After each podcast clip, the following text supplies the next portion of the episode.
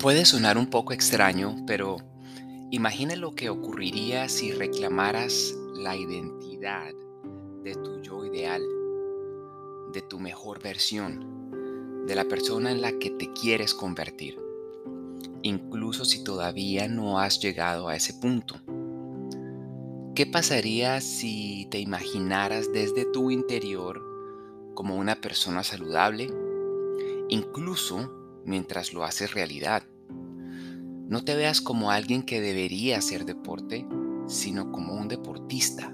Asume la identidad. Si quieres convertirte en un atleta o en una persona saludable, conecta con el atleta que llevas dentro. No importa que aún no hayas empezado.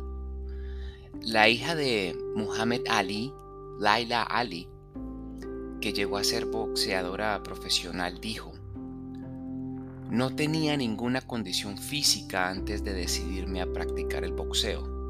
No era un atleta.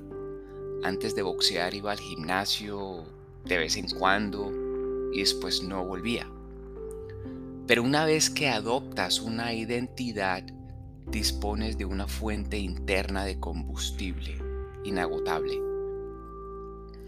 La persona en la que deseas convertirte ya está ahí, adentro. Deja que sea tu identidad a partir de hoy.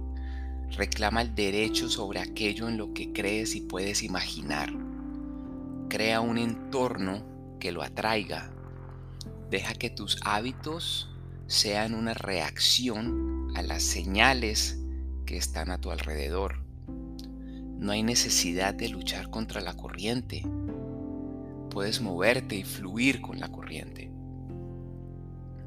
Hay un principio en la ciencia del comportamiento humano que se llama autoseñalización. El laboratorio del profesor Dan Ariely en la Universidad de Duke nos da una definición. La gente se comporta de manera que refuerza el tipo de persona que cree ser, incluso si nadie los está mirando. Así que toma un atajo.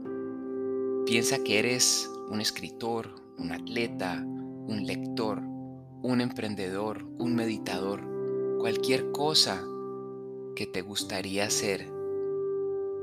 Empieza a creer en lo que eres aunque todavía no se note por fuera. Notarás que empiezas a comportarte de forma que refuerzas esa creencia. Encontrarás la forma de hacerlo. Solo observa y sorpréndete.